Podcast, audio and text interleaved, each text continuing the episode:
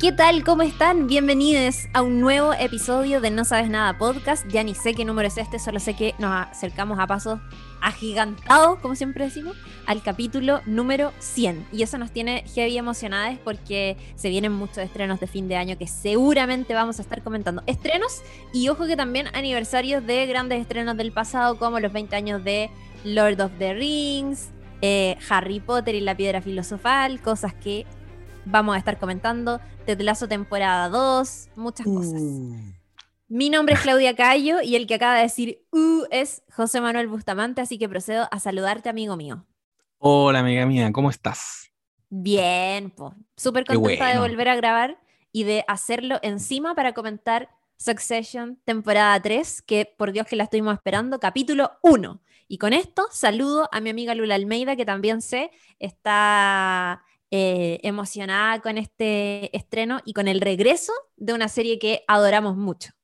Sí, totalmente. Hola a todos, hola amigues, qué bacán verles, a pesar de, de que igual seguimos haciendo capítulos por Zoom porque se puede, ¿sabes qué más? Em, sí. está bien. Como que vamos a hacer capítulos presenciales, eh, obviamente de cuando en vez, cuando lo amerite realmente, eh, y vamos a hacer un pequeño evento entre nosotros.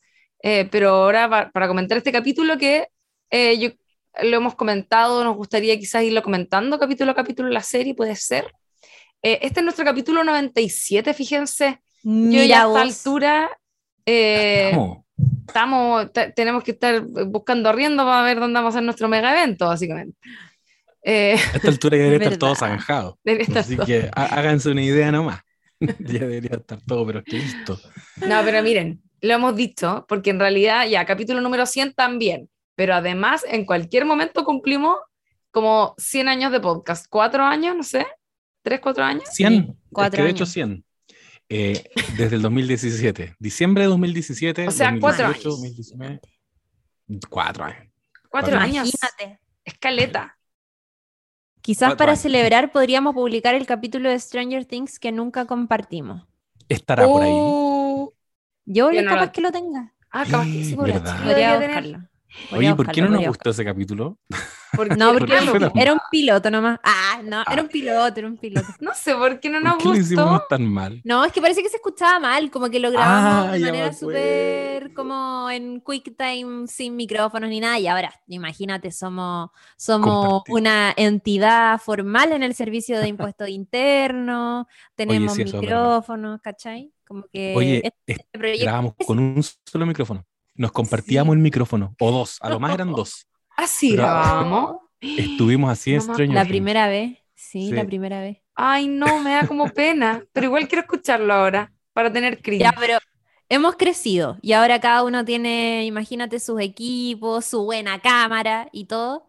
Y nada, pues como con...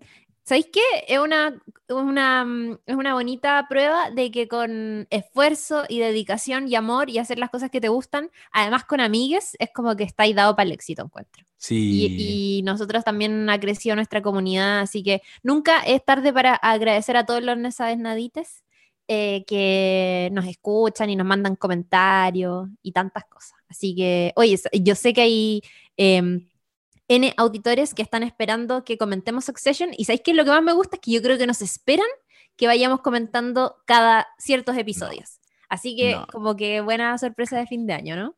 Sí, va a estar bueno porque se presta, Succession se presta mucho para hacer eso, además Sí. de que, por lo evidente que salen capítulos toda la semana, porque tiene sus giros inesperados, tiene conversación en torno a cada episodio, que es lo que vamos a hacer ahora. Em, te deja una cosita, te deja comentarios, así que estoy muy entusiasmado por esto que va a pasar, que no lo hacíamos. Bueno, yo lo hice con Sebastián Flores, con un amigo para Luis Miguel, pero como panel completo de No Sabes, no lo hacíamos desde Game of Thrones. Uf, Imagínate. Oh, aquel loco cuánto. 2019. Muchos años. Oye, ese Lo que no- 2019. Lo que no pudo lograr otra serie, lo logró Succession de HBO Max. Imagínate. De, oye, ¿sabéis que de hecho Seba Flores estaba, me pidió por interno? Oye, graben un capítulo, estuvimos comentando el temporada 3, episodio 1, y me dijo, porfa, saquen un episodio para escucharlos. Así Ay, que le, le aprovecho a mandar un saludo. porque es, es de los que están esperando. Oigan, no sé si eh, les parece, porque bueno, también no van a ser capítulos tan extensos, la idea es que podamos comentar rápidamente nuestras impresiones sobre lo que se vio en el último episodio y también un poquitito proyectar hacia el futuro y hacia las tramas y cómo podrían eventualmente avanzar. Eh, y como están partiendo la tercera temporada, creo que es súper importante partir tal vez por un resumen de lo último que vimos en la temporada 2 y en qué posición nos encuentra, ¿cierto? Y nos sorprende todo lo que ocurrió en el capítulo 1. Así que procederé a hacer una especie de resumen del resumen del resumen para que mm, nos ubiquemos temporalmente y para que recordemos algunos detalles que tal vez olvidamos. Pero lo cierto es que eh, bueno, al final de la temporada 2, no sé si se acuerdan, pero la familia eh, Roy estaba en una posición súper compleja con los accionistas de la empresa de Waystar, porque eh, habían salido a la luz pública y gracias al periodismo de investigación, imagínate, todos estos detalles y todo este escándalo de los cruceros, que es una de las, cierto, Waystar es como una empresa de entretenimiento, de comunicaciones, y tenían una beta que era como cruceros, ya los cruceros Brightstar y em, eh, mm, se habían revelado entonces un montón de detalles que incluían, por ejemplo, eh, presiones a trabajadoras para eh, bueno, está este personaje Lester, ¿cierto? Mo Lester, eh, que, que, se reveló había presionado a un montón de trabajadoras de los cruceros para tener sexo con él a cambio de mantener sus trabajos, pero también se reveló toda una red articulada de personas que estuvieron dedicados durante mucho tiempo a guardar silencio por todos estos escándalos al interior de los cruceros y que eh, incluso eh, y esto es quizás lo más grave, incluso se habla de algunos eh, asesinatos, ¿cierto? Como haber tirado por la borda a algunos testigos que sabían mucho lo que ocurría en esos cruceros y que por lo tanto eran fuentes como súper, eh, que, que, manejaban mucha información. Em, y eso es parte de lo que había descubierto, ¿cierto? Tom, que es el esposo de Shiv, eh, y que había mm, armado todo un plan junto a Greg, que nuestro, uno de nuestros personajes favoritos, ¿cierto? El primo Greg, eh, y donde estaban todas estas pruebas, están como en estos documentos, ¿cierto? Que Tom le pidió a Greg que los hiciera desaparecer y qué sé yo. Entonces, al final de... Em, de la segunda temporada, la familia estaba súper presionada por el resto de la empresa, que por supuesto como ya este escándalo había salido a la luz pública, el resto de los accionistas le estaban pidiendo a Logan Roy, que es el patriarca, el presidente, ¿cierto? Eh, como del directorio, que tomara una decisión y que asumiera la responsabilidad públicamente para, en el fondo, calmar un poquitito los ánimos y no echar eh, por la borda todo el negocio, porque un escándalo así puede acabar, ¿cierto?, con una compañía. Y entonces la familia se reúne en este crucero, o sea, en este, no, no sé, era un crucero, que era como un yate gigante, no sé cómo se dice. Sí, yo diría que es como un yate, muy grande. Sí, un yate millonario. La lancha grande, sí, sí, claro. Impactante. Eh, impactante, súper impactante. Eh, se reúne toda la familia. Claro, sí, bueno, no sé qué, cómo se llama eso, pero ya, una wea de esa ya un yate gigante, eh, donde se reúnen, ¿cierto?, todos los integrantes de la familia y los que no son tan, o sea, los que no son hijos de Logan Roy, igual van, pero que son importantes, como por ejemplo Jerry, esta asesora, ¿cierto?, em, jurídica, va Tom, por supuesto, que es el esposo de Shiv, va el primo Greg y todo, no sé si se acuerdan, pero en el último, eh, en el episodio final de la temporada 2, Greg está, eh, bueno, están todos ahí como tomando el sol, bañándose y qué sé yo, y Greg tiene un hongo en las patas, no sé si se acuerdan de esa wea. Se me había olvidado. A mí también. Oh, oh hay un momento muy chistoso en que le dicen, ya, nos vamos a bañar, y él como, eh, pero los pies hay que mostrarlos, ¿no? ¿Y qué pasa si mis pies son como repulsivos para alguien más? Y Tom le dice como, bueno, déjate wear, como algo así. Eh, y Filo, hay un, momento muy bueno en que hay como una especie de enfermera o algo así que le está como curando los pies y el weón le dice al resto como, hoy al final era un hongo benigno y no sé qué. ¿Cómo que se me va a pasar? Es desubicado, Greg. me encanta porque oh. es como un componente de clase, igual yo encuentro. Totalmente. El, hongo en la pata, ¿cachai? Es obvio que es una agua que él la trae de su vida anterior eh, en este nuevo mundo, que es un mundo que él es tan ajeno, si este weón no tiene nada que hacer ahí. Claro.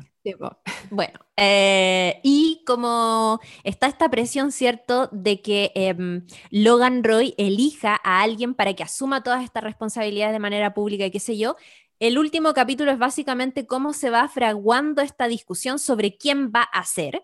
Eh, después de muchos encontrones y qué sé yo, se elige eh, a la persona que va a asumir esa responsabilidad, que es su hijo Kendall. Em, y lo que ocurre al final de la última temporada es que Kendall cuando va a la conferencia de prensa para dar la cara por todas estas situaciones, él se ha vuelto la chaqueta y dice públicamente frente a un montón de medios de comunicación que su padre es un monstruo, que sabía de todo lo que pasaba y qué sé yo, y deja un poco la zorra. ¿Y qué pasa? Que Greg es el encargado de acompañarlo a esa conferencia de prensa y después de que Kendall se pasa por el poto a su papá y al resto de la familia y todo el plan básicamente que habían urdido para salvar la compañía, eh, Greg de pronto queda automáticamente en el bando Kendall, solo porque estaba con él en ese minuto. Y entonces después de ese momento es que ya parte la temporada 3, eh, y eso fue lo que vimos en el primer episodio cuando eh, vemos las consecuencias inmediatas, lo que sucede horas después de este escándalo y cómo el bando Kendall, Greg, empieza a pensar cómo puede salvarse de toda esta situación eh, y cómo por otro lado está su padre, Logan Roy, con el resto de sus hermanos, ¿cierto? Tratando por su lado de ver cómo sortear esa eh, situación súper compleja en la que Kendall dejó a su papá, porque ahora, o sea, básicamente dijo Logan Roy es el monstruo de toda esta situación y lo dejó súper mal parado él y están como asustados por las consecuencias. Eh, legales que puede eso tener y que parece que o sea, que, en verdad los tiene asustados, como que a pesar de toda la plata que tienen, están asustados porque el escándalo es muy grande. Y eso es lo que eh, vemos en el primer capítulo. Entonces, no sé si les tinca partir por eh, revisar un poquitito la trama de Kendall y qué es lo que vimos en ese primer capítulo. Yo antes de lanzarme con eso, dar como antecedente que igual esto es algo que de alguna manera se venía a venir, más allá de toda la intriga política y cagüines que, que hay en esta serie, que muchos la han comparado con teleseries. Ahí la Lula podrá decir algo al respecto. Más allá de todo eso, hay una gran tensión que está encarnada en la relación padre e hijo de Logan con Kendall. Acá hay una, hay como una sensación de que, de, que, de que, están viviendo simbólicamente la muerte del padre. El one tiene que emanciparse de Logan, en algún, de, claro, de Logan en algún minuto, al punto que hay una escena, creo que es en la primera temporada, en que Kendall empuña la mano y Logan le dice como que, ¿me voy a pegar? Pégame, como ya, pégame. Me acuerdo. siempre he pensado que va a ocurrir. Esa es como una especie de pistola de Chekhov, ¿cachai? Como que ese combo va a ocurrir. No sé si va a ocurrir en esta temporada, si va a ocurrir más adelante. Y en la temporada 1, eh, un poco agarrándome la trama de Kendall, vimos que Kendall fraguó todo un plan para desplazar con algún artilugio legal, desplazar a, Logan Roy. No le funcionó. Y, y en esa temporada, ustedes saben, no saben nadie, que hay spoilers acá y también saben que ya hablamos sobre Succession, así que está, está todo ahí en fiscalía. Vimos que en esa temporada, al final, em, Kendall es eh, victimario en un accidente eh, automovilístico, mata a una persona inocente y tiene que refugiarse en su padre, en Logan Roy, en un final, pero es que brutal, brutal, donde uno se da cuenta ahí de que en realidad estamos asistiendo a la historia de Martín Larraín o estamos viendo como una especie de... Bueno, es como, ya estamos encariñados con él, pero son todos unos conches su madres. Y por eso nos, eso nos dio una temporada 2 en la que Kendall eh, fue absolutamente anulado por su padre. Emocionalmente, su personalidad no existió. Y, había también ahí, subyacía yo creo, la tensión o la, o la esperanza de que, de que tenía que emerger ese Kendall, tenía que hacer su jugada, algo había. No, en realidad yo no te podría decir, no, si obviamente que Kendall iba a hacer una conferencia de prensa para cagarse al papá. Yo no sabía cómo iba a terminar esa temporada, pero sí se sentía que, que ese no es Kendall, ¿cachai? Algo hay ahí. Y hay una escena muy emocionante, de hecho, cuando abraza a Chief en su oficina y le dice como, como, bueno, no te puedo decir, no te puedo decir por qué estoy así no te puedo decir lo que hice, pero por favor, eh, no me acuerdo cuál es la frase, pero un poco apela a, quiero saber si cuento contigo, ¿cachai? Como un weón absolutamente solo y abandonado. Mm. Y eso nos enfrentó al final de la temporada 2, que yo, yo grité, yo creo, yo aplaudí cuando Kendall eh, se manda esta jugada maestra y se caga a su papá y ya no había ningún... Y, y lo que tú dijiste está súper bueno, porque claro, habían tramas que tenían que ver con la empresa, con eh, Roy, eh, Roystar. No Roystar, sí. Ah, Waystar, Royco. Eso, Waystar, Eso, Waystar, verdad. Sí. y, y que se iban a fusionar y como una intriga legal, que es como en Mad Men cuando uno veía cómo se cambiaba la empresa eh, Sterling Cooper de una mano a otra. Esa trama Sí. estaba, pero ahora como que es súper irrelevan- irrelevante. En este capítulo lo único que dijeron fue, se nos están yendo los accionistas, llámalos, ¿cachai? Trata de retenerlos, porque lo importante ahora acá es la guerra. Y de hecho apelaron todo el capítulo 1 a la idea de la guerra. Logan decía, consejo de guerra, y se reunían sus personas de confianza. Kendall habla de, la, de una revolución. Eh, vas, a ser- vas a estar en mi lado. Y esa weá la encontré fascinante. Esa weá me encantó, como que en verdad a mí nunca me interesó tanto como el conflicto legal de la empresa.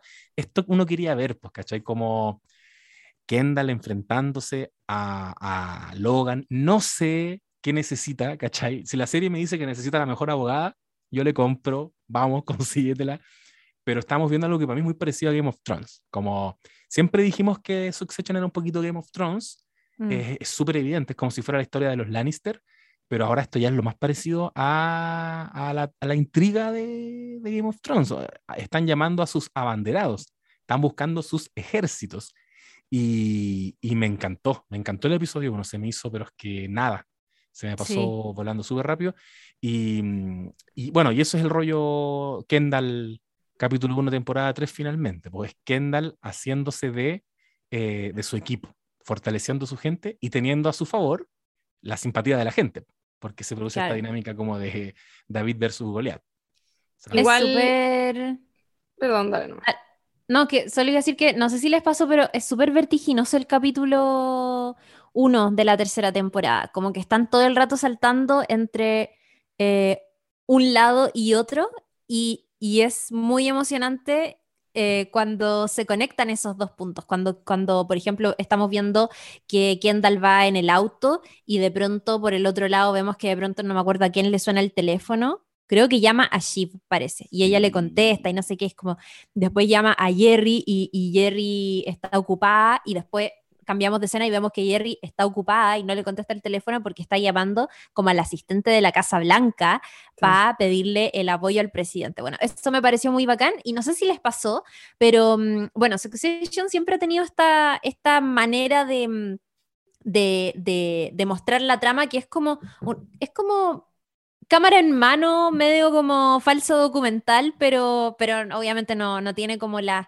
las intervenciones de los personajes hablando la cámara ni nada, pero tiene como esos movimientos de cámara en que de pronto eh, es como una cámara intranquila que está dentro de una reunión y que hace unos zoom de pronto muy inesperados y no sé qué. Y no sé si es porque el capítulo estuvo muy vertiginoso, el que acaba de estrenarse, pero me, me pasó que me volví mucho más consciente de esa manera de filmar la trama. Como que... 100%, yo también me pasó lo mismo. Yo creo que yo no me acordaba si era así antes, la verdad. Como que me dio un poco la impresión como de, ¿habrán cambiado de mano? Como que le... le- Me pasó lo mismo. Sí, Sí. algo, Tengo una algo tesis. voy. Tengo una tesis al respecto. O sea, siempre fue cámara en mano, pero se supone que esta, o sea, esta temporada la grabaron en, en contexto cuarentena. La grabaron el año pasado. Y los planos son todos mucho más cerrados. Eh, están tratando de que no se vean grandes planos generales o grandes multitudes. Y probablemente, y de hecho era todo en espacios cerrados, pues era en el avión, Sí, en el taxi, en la, en la van. Mm. Y, y me da la sensación de que uno se hace más consciente del movimiento de cámara cuando la, la cámara le está haciendo un close-up a los personajes. Eso Tenís encontré razón. que era, que era, interes- era llamativo, como, como que yo veía a Chief eh, caminando y la veía todo el rato su cara. No los veía a todos, ¿cachai? Parados. Como Chief como que los iba pinchando uno por uno. Quizás ahí se sintió como el cambio de, Sí, de. Igual, Sí. igual tiene sentido a partir de, de lo que trata el- este primer capítulo, que como decía la Chiri, es súper vertiginoso, obviamente, porque si ustedes se fijan, es como este capítulo era casi a tiempo real, por así decirlo. Estábamos viviendo el aftermath, ¿no es cierto? La- las consecuencias de esto que, y recogiendo también lo que decía el José, yo creo que este era la el disparo de la pistola de Chekhov. O sea, ese combo da lo mismo si es literal, no, no queremos ver literalmente un combo al viejo. Este era el combo más potente que le podía pegar, porque el combo eh, real lo- te lo sacudís, ¿cachai? Este lo mandó al hoyo. De hecho, estamos todo el rato como cachando que el viejo, cuando se tienen que ir a algún lugar y lo dicen de manera bastante eh, literal, ¿no es cierto? Es como, nos, tenemos, tenemos esta posibilidad, irnos a Singapur, Sarajevo, em, la isla, Islas Maldivas, eh, no sé qué weá, y es como ya... Qatar. Qatar, claro, y es como, ¿por qué? Puta, porque son los lugares donde no hay extradición para una persona que termine condenada en Estados Unidos, ¿cachai? Y es como, puta, eh, es como, se pitió al viejo real, po. O sea, de esa weá no se vuelve. Como que el, el viejo no, no, no, tiene muchas posibilidades. De hecho, la llama a la Casa Blanca, siguiendo dentro de todo, le dan como una especie de apoyo. Es un apoyo un poco más de palabra que eh, de lo que realmente pueden terminar haciendo como eh, legalmente, ¿cachai? Y los gringos, a diferencia a lo mejor de Chile, ¿no es cierto? Sí tienen eh, como, em, ¿cómo se dice? Tienen antecedentes de haber sí mandado a la gente a la cárcel por ese tipo de, de delitos, ¿cachai? O gente poderosa, digo, como sí, sí las mandan a la cárcel, o podrían no mandarla a la cárcel. clases de ética. Claro. Entonces, es re interesante eso. Eh, a mí el capítulo me pareció también muy entretenido. Estoy de acuerdo con todo lo que dicen. Creo que eh, había como una tensión que se desarrolló muy bien de todo esto que estaba pasando y está interesante lo de los bandos y todo. Pero me, y, me gustó este ejemplo también como un poco Game of Thrones, porque algo que me pasó también es que con el personaje de Kendall, él está como del lado correcto, ¿verdad? A propósito de que eh, en un ambiente eh, eh, como social, ¿no es cierto?, donde hay temas de feminismo dando vuelta y todo ese tipo de cosas, ¿verdad? Y por lo tanto, si es que salen denuncias de violencia como sexual, ¿verdad?, contra mujeres y, bueno, y asesinato, obviamente, entendemos que él queda en un lugar como favorecido eh, por la masa, ¿no es cierto? Y de hecho, en un par de momentos, como que se tiran una talla con, con alguien, no me acuerdo quién era, que le decía como, eh, no me acuerdo cuál era la frase, pero era así como, eh, como soy bacán, ¿cachai? Como que se, se, reían un poco de esto como de, de estoy la raja posicionada en el fondo. Sí. Y, y, y, me gustó que, que, que, había, hubo como un pequeño segundo en el que había como un brillo real en los ojos de Kendall a partir de saberse en el lugar correcto y cómo eh, podíamos ver cómo se le estaba inflando el ego no saludablemente. Como que estaba sí. perdiendo la cabeza. ¿Cachai? Sí. Eh, dio jugo caleta con la ex, así como que la, la ex eh, lo miraba con una cara así como, ya, ok, como, haz lo que queráis, Oh, porque sí. él llega a la casa de Raba, ¿no es cierto?, a hacer las negociaciones ahí porque está la prensa asediándolo, obviamente, y eso a él le hace sentir, porque lo están asediando, no porque esté en el lado negativo, ¿cachai? O sea, o, o el lado equivocado del, del asunto, sino que todo lo contrario. Entonces, él se está sintiendo en la cresta de la ola a un nivel tan alto que una persona con un ego eh, delicado y problemático como lo tiene él, es, puede ser fatal. Y, y, eso me da un poco la impresión de que puede terminar siendo su talón de Aquiles. ¿Cachai? Yo, yo siento que se va a terminar cayendo precisamente por esa weá. Y fue como, bueno, ahí tenéis la diferencia, porque Kendall, eh, bueno, obviamente está haciendo su fruto de, de como estas temáticas feministas para eh, propósitos eh, personales y, y, y, su propio beneficio, ¿no? no porque le interese realmente las mujeres abusadas, ¿cachai? Pero, pero en el fondo, ahí, ahí tenéis la diferencia entre él y su padre, que el padre es un viejo zorro con experiencia. En cambio, este weón más jovencito, capaz que termine cayéndose ahí, ¿cachai? Quiero Para agarrarte... mí, Kendall se vuelve a caer en esta temporada. Sí, sí. 100%. No lo va y, a lograr. Y, y, por lo que dice la Lula, o sea, uno, por una cosa lógica de que empezó demasiado bien, mm. y no creo que la serie se termine en la temporada 3, desconozco cuántas son, pero lo tenéis que aporrear un poco más, porque está muy bien Kendall hoy día. Y lo que decía la Lula, eh, no olvidemos que Kendall tiene una personalidad adictiva. Kendall es jalero. Eh, ahora se está pegando un jale de Le gusta el aprobación. Sí, pues, y el Juan está como embriagado de poder. Alta tiza. Ay, y creo que, que esa weá eh, es, lo que está- es lo que vimos en el capítulo 1, ¿cachai? Es como un weón, un weón jalado de que Twitter lo quiere Claro, y, y no va a poder, y, y- y de hecho ahí está el, el, el talón de Aquiles que es- hay una parte clave en este capítulo, en que, en que le dicen, mira, tranquilo, si total no mataste a nadie. Y, y Kendall les dice, ¿o sí?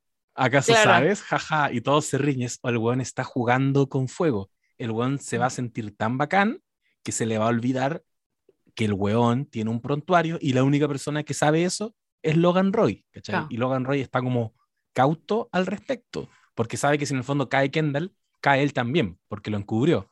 Eh, pero es una carta que Kendall como que se le olvidó muy rápidamente. Y, y yo creo que por ahí lo, lo pueden hacer cagar y probablemente le va a pasar. Sí, igual creo que Kendall puede terminar tras las rejas. Em, sí, yo, yo lo llevo para allá, Kendall. Yo lo llevo para allá. Pero, pero después puede salir y empezar, empezar de cero nuevamente.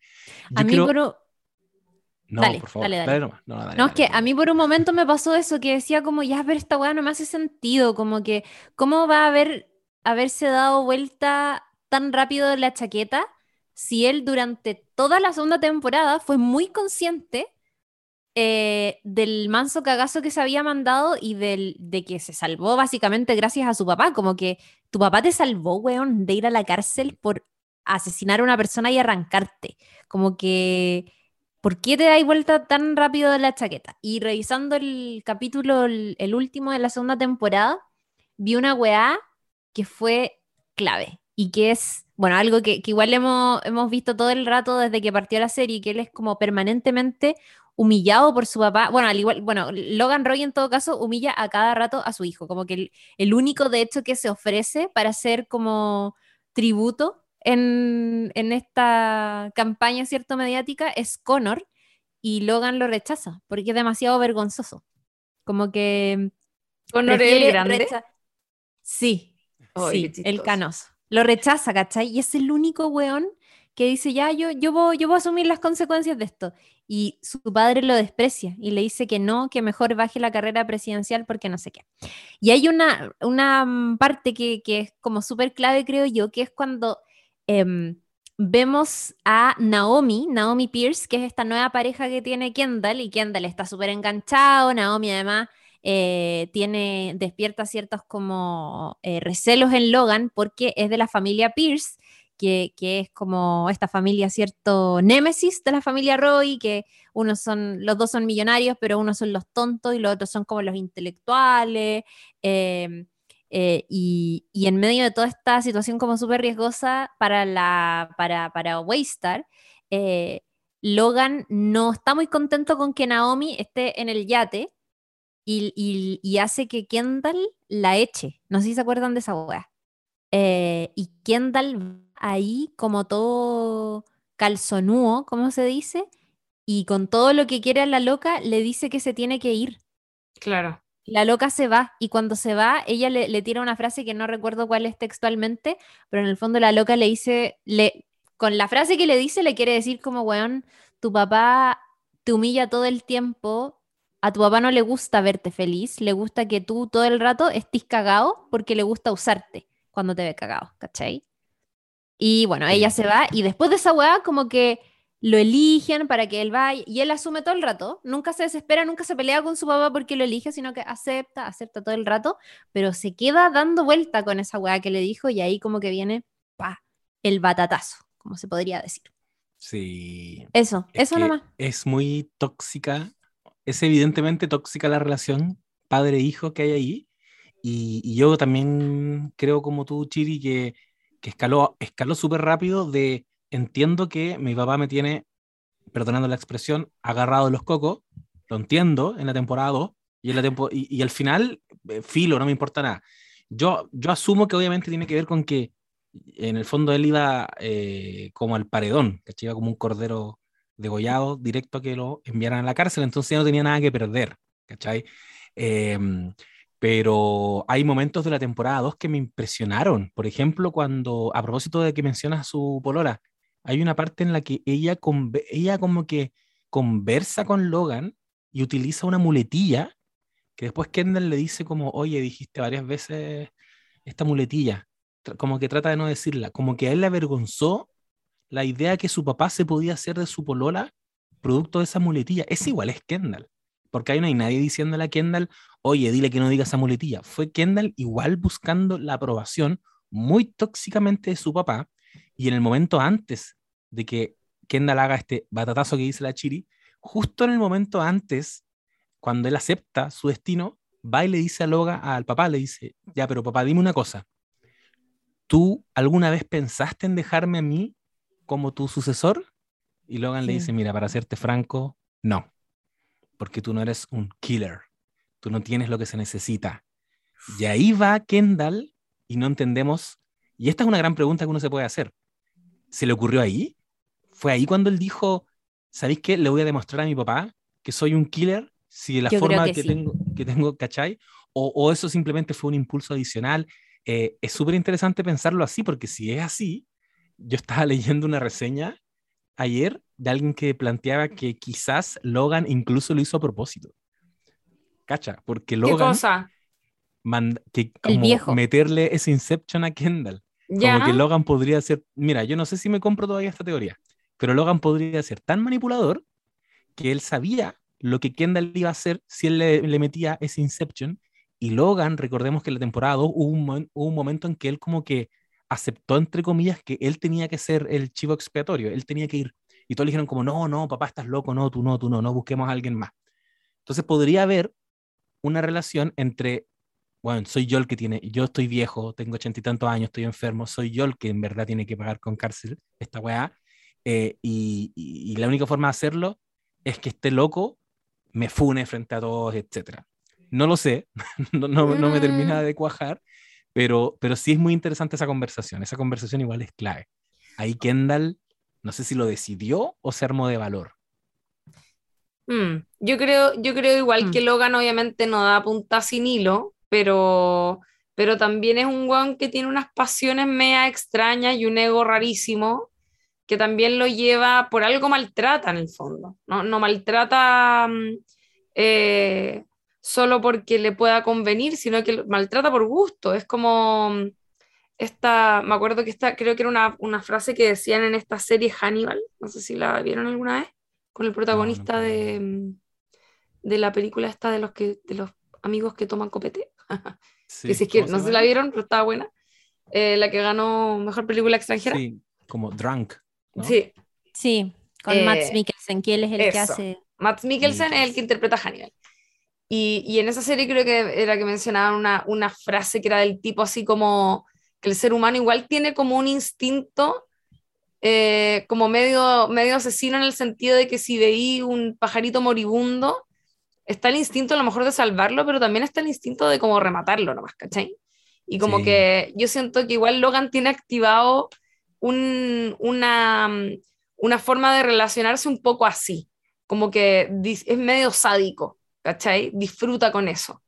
Eh, y, y en, y en parte quizás por lo mismo eh, es un empresario hiper exitoso, ¿cachai? Como que yo esto creo que lo he comentado, no sé si acá para el, capítulo de Succession, pero yo trabajé en una teleserie que se trataba de, de- políticos y, y tuve que como investigar mucho y conversar como con psiquiatras sobre la psicología de, de, de los poderosos, ¿cachai? De qué pasa con la, con la gente muy poderosa.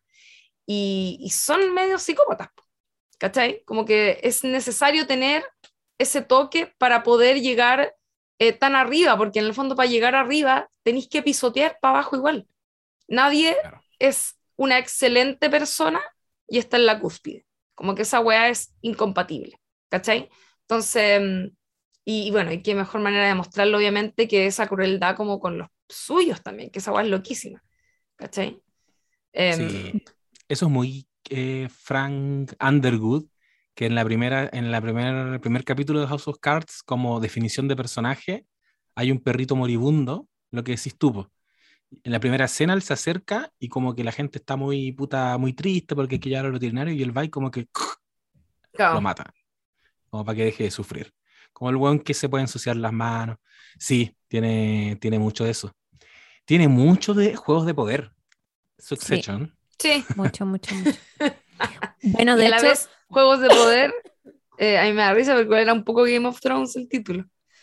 ¿verdad? Sí, yo creo que además a los que estamos en Chile, obviamente que nos trajo recuerdos de cosas que han pasado recientemente en nuestra propia escena política, económica, social, como quieran llamarle, porque una de las weas que se ve por el lado, hoy que dije un garabato, me expresé súper mal.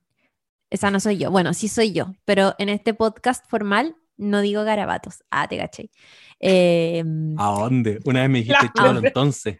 hoy, Nunca- ¿verdad? Nunca lo he superado. Hoy, ¿verdad? porque Quedó me en la memoria de todos. Sí, Oh, yo- no, me pasé. Me pasé cuatro pueblos, amigos. No, Perdóname. esa eres tú, amigo. Algo- algún Así es día, la este. Algún día este weón me la va a tirar de vuelta. Yo lo sé. Sí, yo lo sé. Di 11, Eh, por favor. Di 11 de repente. Amigo, en algún momento lo voy a decir y porfa tenéis que decirme esa wea. Porfa. Ya, para- llegamos al capítulo 11. ¿A qué capítulo, Chiri? Al 11. ¡Pa! ¡Sí! Y va a ser tu batatazo. Tu Sí. batatazo. Eh, ah, espérame. ¿Qué iba a decir yo? Se me fue. Ah, no. Ah, la contingencia. Que sí, la contingencia, pues que yo creo que eh, a propósito de todo lo que ha ocurrido recientemente con Dominga, eh, nuestro presidente de la República, Sebastián Piñera, y, y- y un poquitito el prontuario de Sebastián Piñera que se ha sacado para atrás. Yo hace poco estuve leyendo, em, como reviviendo todo esto que ocurrió con, con el caso Latam y cuando él...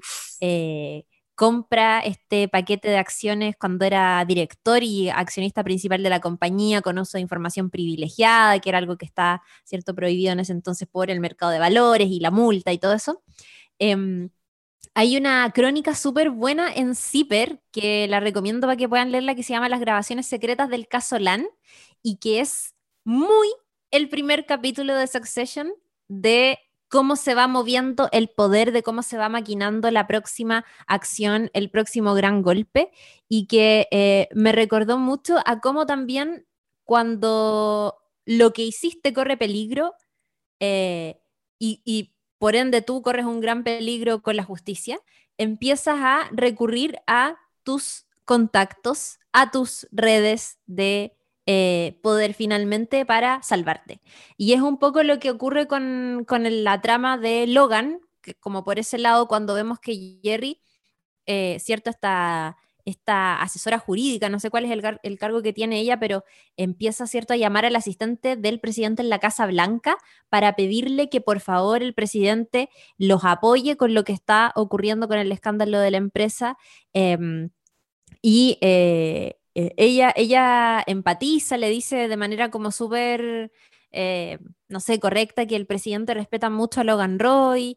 eh, y Jerry le dice, oye, y el procurador, que yo imagino que es como el fiscal, eh, ¿qué hay del fiscal? ¿Qué hay del fiscal que, que nos, que nos va a investigar y qué sé yo? Y la otra niña le dice, sí, mira, él es súper inteligente, pero en verdad te tienes que preocupar de la procuradora no sé cuántito porque ella es súper quisquillosa y qué sé yo.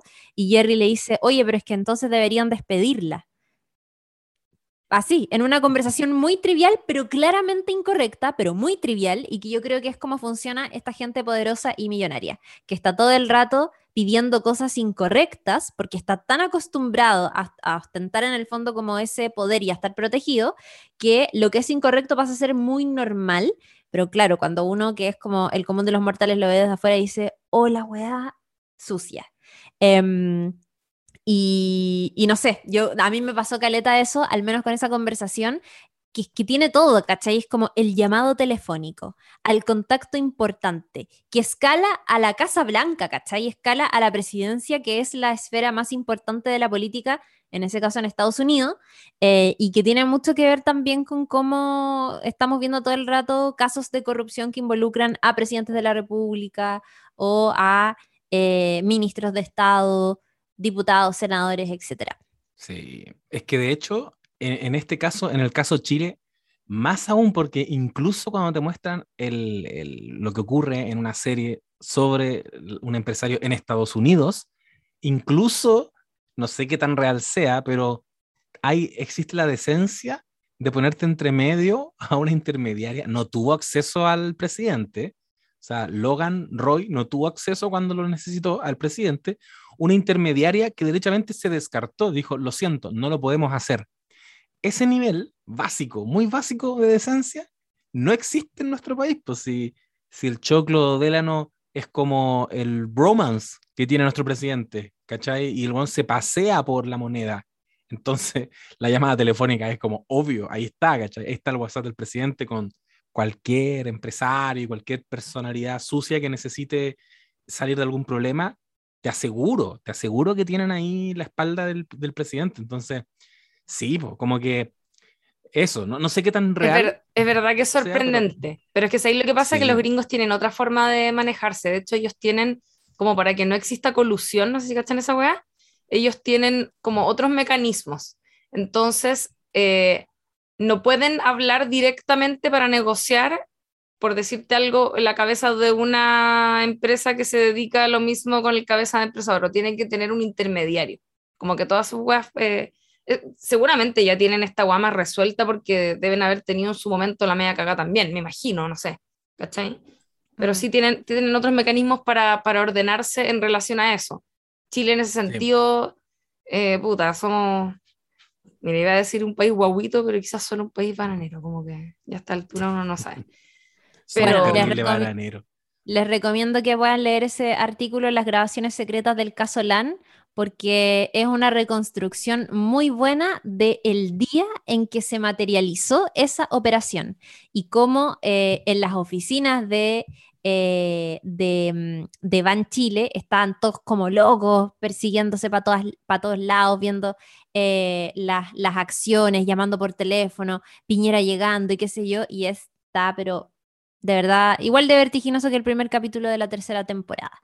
Em, oigan, hay estrenos todos los domingos. Eh, y es muy probable que este podcast esté comentando, no sé si capítulo a capítulo tal vez vayamos juntando de a dos, pero sí le vamos a hacer un seguimiento a la tercera temporada de eh, Succession para que la vean, se pongan al día y si se están preguntando si es que tal vez ya hicimos un capítulo de la serie, sí, ya lo hicimos eh, de las dos primeras temporadas, así que si es que ya vieron em, esa parte de toda esta historia, eh, lo pueden consultar, obviamente. Eh, no sé si quieren decir algunas palabras al cierre, tal vez proyectando lo que va a ocurrir en los próximos episodios. Yo mm, puedo decir algo, quiero, quiero solo agregar que, eh, perdón. No, dale nomás, el hombre que habla, obvio. Ah. Uh, no, es que, es que más que palabra al cierre, más que pregunta, tengo un comentario. No, que, no decir que, que, le dejaron, que hubo una trama Logan que fue básicamente decidir quién se iba a quedar a cargo porque Logan va a dar un paso al costado. Me parece que no, no, lo enunciamos. Entonces, solo decir eso. Y hubo una trama en este capítulo que era quién se va a quedar. Y, estuvieron todos, pero es que todos salieron al baile, todos tenían, tenían una chance y se fueron descartando a poquito. Rome en una llamada telefónica se demostró muy pusilánime, descartado. Entonces fue Chief, fue como puta, Chief podría ser, pero a Chief se le cae la abogada, que la abogada creo que tenía por acá el nombre de ella, se llama... Eh, Lisa. Porque va a ser un, un, personaje importante. Lisa Arthur. Lisa Arthur, interpretada por Sana Lathan. Ella eh, es la abogada que quería tener Logan Roy y se la quita Kendall, y ahí, de un movimiento a otro, de pronto, la sucesión recae en eh, Jerry, que va a ser hasta este minuto la que se quedaría, como directora interina de la empresa, que era el cargo súper codiciado por los hermanos, y va a tener ahí metido a Rome encima, eh, articulando el poder de alguna manera, me imagino yo. Me encanta, vieja caliente, se lo merece todo. Sí, me encanta, me encanta Jerry. Yo, yo quiero decir un par de cosas igual. Em, primero, quiero decir que em, hubo, movimientos interesantes eh, en relación, muy sutiles, en relación a Tom, se llama el esposo de Shiv, ¿sí? Y a Shiv, porque Shiv igual se picó después de lo que pasó y como que se fue para algún lugar que yo, yo asumí que se iba a ir donde Kendall. ¿ya? Sí, igual. Como que se iba a cambiar de bando. Porque además está este antecedente que a mí se me había olvidado que lo dijo el José recién, que era como que Kendall había, había hablado con ella en algún momento antes cuando él estaba abajo.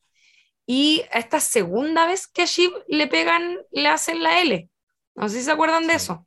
De hecho, nosotros estamos viendo el capítulo acá y aquí el, el parejo me decía, estoy teniendo un déjà vu, estoy teniendo un déjà vu, porque porque como que sentíamos que ya habíamos pasado por algunas de las cosas que estábamos viendo en este capítulo, ¿cachai? Entonces, evidentemente, eh, Shiv yo creo que quizás puede ser que esto haya sido una gota que le haya realzado el vaso, porque además quizás no le conviene también quedarse de este lado, si es que toda la esperanza estaba puesta en esta abogada, ¿cachai? Y este viejo ya está como que lo sepultan, capaz que salte del bote antes de que se hunda.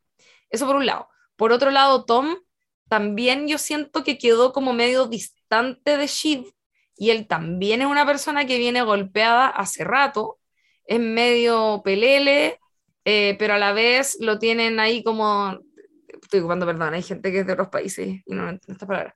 Em, es un personaje eh, que, yo, eh, que ha sido sumiso, que ha sido pasado a llevar, pero que igual tiene su orgullito y yo creo que llega un punto en que él también debe decir, como se debe aburrir, ¿ya? De que, de que pasen por encima, sobre todo su, su, mujer, digamos, ¿ya? Entonces yo creo que ahí puede haber algo interesante que se puede activar en relación tanto a Tom como a Shiv, quizás separados, ¿ya?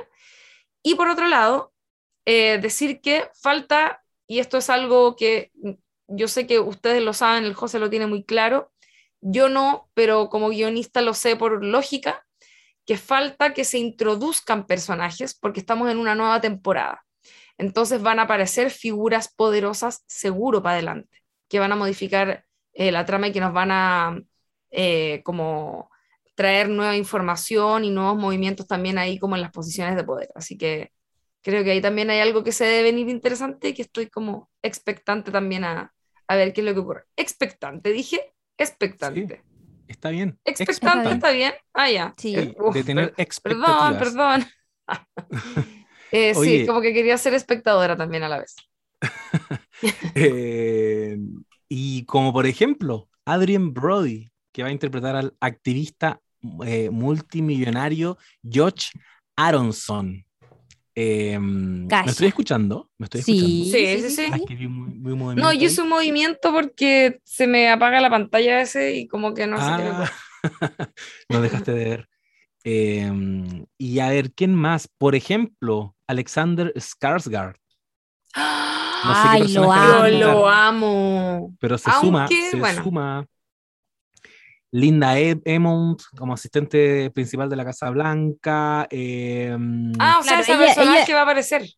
Claro, ella es la que habló por teléfono con Jerry, sí. Bueno, Exacto. Hope Davis como Sandy Furness, hija de. eh, ah, de rival, hija de Sandy Furness, rival de Logan Roy. Y Da- Dasha Nekrasova. Algunos de los actores y actrices que se van a sumar, yo le pongo muchas fichas al personaje de eh, Adrian Brody. Es que me gusta mucho Adrian Brody. Eh, no, y es, ver. y es muy famoso, entonces se sabe que va, va a ser potente, pues no le van a dar un papel charcha al loco más famoso de, de toda la serie. ¿Sabéis que me imagino como Ganador un Oscar. Martel? Como que va un Oberyn Martel que va a entrar a jugar en el bando de Kendall. Eso pienso yo. Como cuando apareció Oberyn Martel para salvar el pellejo a, a Tyrion en uno de Claro. los mejores capítulos de la historia de la televisión. Y Ahora- El juicio. Sí. Perdón lo que voy a decir, pero como Oberyn Martell, ese tipo de personajes por lo general aparecen y luego tienen muertes trágicas. Muertes literales, como en el caso de Game of Thrones, o simbólicas, como puede ocurrir con otros personajes. Creo que el que tuvo Holly Hunter la temporada anterior fue un poco así. Así que ojo con eso también. O perdón, quizás por también ser como, eh, como eh, no sé, anunciar cosas que probablemente Pájaro ocurran y de mal que... agüero. Pájaro mal agüero, claro. Pero, mm, pero es, es probable que ocurra algo así, así que ojo, porque seguramente va, va a ser una, una trama ta- también interesante la que tenga la que tenga Adrian Brody, que me encanta todo esto. eso. Sí. Ejo. ídolo máximo. Así que yo no tengo nada más que agregar, amigas. Eh, eh, solo decir que las expectativas están altísimas. Me encanta la guerra que se acaba de, de desatar entre Kendall y Logan. Y también agregar, por ejemplo, que el yate que mencionabas al comienzo, Chiri, este es un dato ¿Ya? terrible anexo. Me encanta, me encanta. Me gustó.